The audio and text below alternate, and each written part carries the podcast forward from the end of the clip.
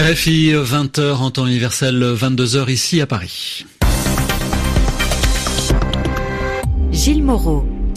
Bonsoir à tous, voici votre journal en français facile. Sylvie Berruet, bonsoir. Bonsoir, bonsoir à tous.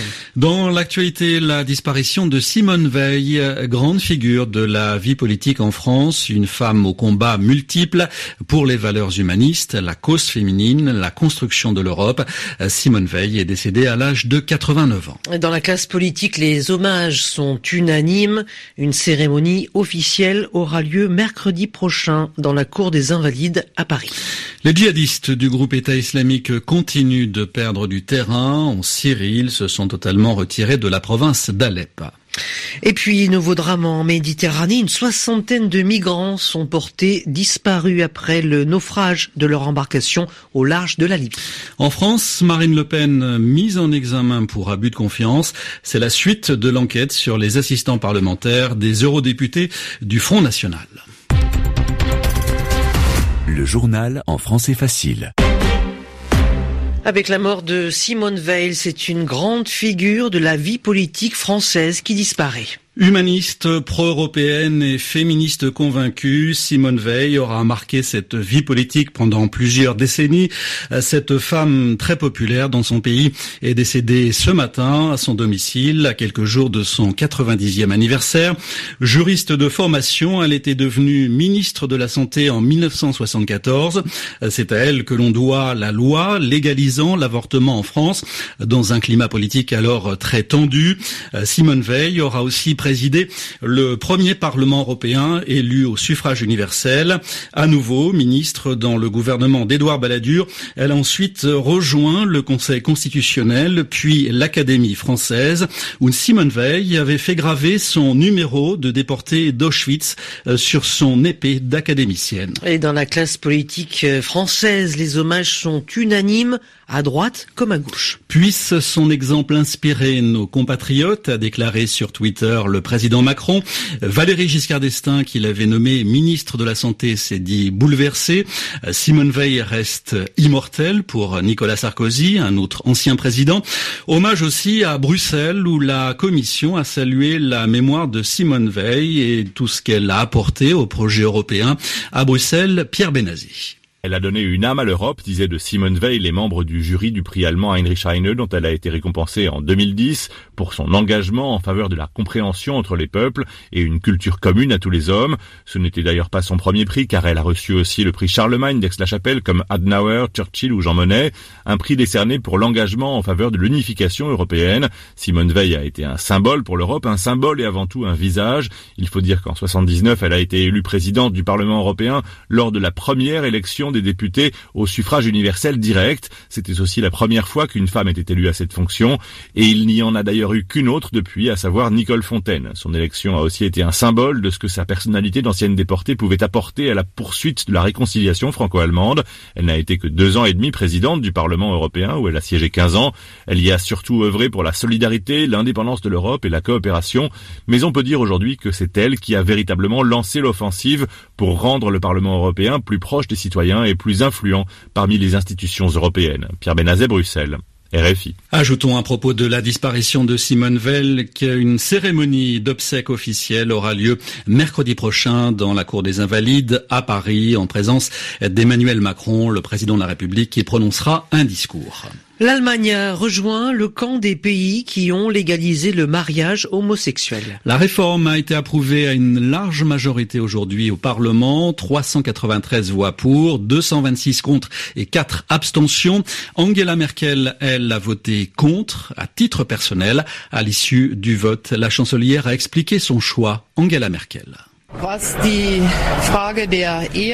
En ce qui concerne le mariage, je suis intimement convaincu que l'article 6 de notre Constitution protège le mariage entre un homme et une femme. Et c'est cette même conviction intime qui m'a amené à dire que concernant l'ouverture du mariage aux couples homosexuels, chaque député devait se déterminer en son âme et conscience et non en fonction de son affiliation politique. Pour moi, le mariage est, au vu de notre Constitution, Une union entre un homme et une femme et c'est la raison pour laquelle j'ai voté contre cette proposition de loi. Le long débat qui a eu lieu au sein de notre société est désormais derrière nous. Un débat intense et qui a été pour beaucoup d'entre nous très émouvant. Pour moi aussi, il l'a été. J'espère sincèrement que le vote d'aujourd'hui non seulement suscitera le respect entre les partisans des différentes positions, mais aura aussi renforcé la paix et la cohésion sociale. Zusammenhalt geschaffen werden konnte. C'était Angela Merkel. Une soixantaine de migrants sont portés disparus en mer après le naufrage de leur embarcation euh, de fortune au large de la Libye. Le canot pneumatique transportait près de 150 personnes. Environ la moitié seulement a pu être sauvée. Euh, ce nouveau drame rappelle l'urgence de la situation en Méditerranée. Il en sera question ce dimanche près de Lyon, en France. Les ministres de l'Intérieur français, italiens et allemands se retrouveront alors que l'Italie, submergée par l'arrivée de migrants. L'Italie réclame la solidarité des autres pays européens. En Syrie, les djihadistes du groupe État islamique continuent de perdre du terrain. L'Observatoire syrien des droits de l'homme annonce que face à l'avancée des forces du régime, ils se sont totalement retirés de la province d'Alep après en avoir été la première force il y a quatre ans. Alep fait partie des villes syriennes où les conditions de sécurité se sont améliorées, permettant le retour de la population civile. Au total, près d'un demi-million de Syriens ont retrouvé leur foyer leur maison cette année, selon le Haut Commissariat de l'ONU pour les réfugiés. Et toujours en Syrie, c'est bien du gaz sarin qui a tué 87 personnes dans le nord du pays en avril. L'Organisation internationale pour l'interdiction des armes chimiques l'a confirmé après enquête. Nicolas Falaise. Les enquêteurs de l'Organisation pour l'interdiction des armes chimiques ont assisté à des autopsies de victimes, analysé des échantillons et recueilli des témoignages. Conclusion, c'est du gaz sarin qui a intoxiqué des dizaines d'habitants du village de Khan dans le nord de la Syrie le 4 avril dernier. L'OIAC précise qu'à ce stade, sa mission n'était pas d'identifier des responsables, ce sera la tâche d'une commission d'enquête conjointe avec l'ONU. Joint à l'époque par RFI, des habitants de Khan avaient décrit un bombardement mené par l'aviation du régime. Version démentie par Damas qui affirme avoir totalement éliminé son arsenal chimique sous supervision internationale ces dernières années.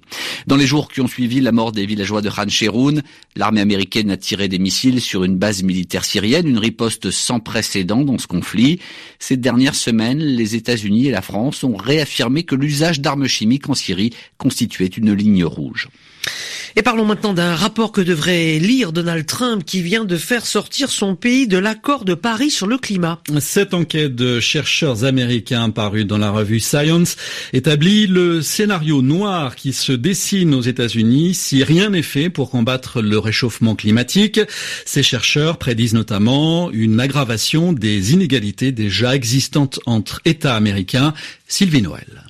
L'enquête estime par exemple que le PNB de l'Arizona ou du Texas pourrait baisser de 10 à 20% que la Floride pourrait faire face à des vagues de chaleur plus longues, plus fréquentes et donc plus mortelles, ainsi qu'à une augmentation du niveau de la mer, ce qui aura notamment un impact négatif sur les prix des propriétés en bord de mer. Ce sont donc les États du Sud et du Centre-Ouest des États-Unis qui, selon cette étude, devraient le plus souffrir. À contrario, les États le long de la frontière avec le Canada ainsi que dans les Rocheuses devraient tirer profit du changement climatique le rapport cite notamment le Maine, qui connaîtra des hivers plus doux. Les chercheurs induisent donc des coûts dans les secteurs agricoles et énergétiques en baisse. Salomon Xiank de l'Université californienne de Berkeley et principal auteur de cette étude prédit même une migration des activités économiques vers le nord et l'ouest des États-Unis. Et c'est d'ailleurs l'un des enseignements de cette étude. Jusqu'à présent, les experts pointaient une aggravation des disparités au niveau mondial entre le nord et le sud, mais cette enquête met en évidence un phénomène similaire à l'échelle des États-Unis. Une disparité qui pourrait encore s'accroître si, comme le soulignent les auteurs de l'étude, le réchauffement climatique se fait à un rythme plus soutenu que celui envisagé dans cette étude. Marine Le Pen a été mise en examen pour abus de confiance dans l'enquête sur les assistants parlementaires des eurodéputés de son parti, le Front National. Oui, il lui est reproché d'avoir utilisé des fonds européens pour verser des salaires à sa chef de cabinet, au parti et à son garde du corps quand elle était eurodéputée. D'après son avocat, Marine Le Pen déposera un recours contre cette mise en examen dès lundi prochain. C'est la fin de votre journal en français facile. Bonne soirée à tous. Bonne soirée Sylvie. Bonne soirée Gilles. Merci à tous.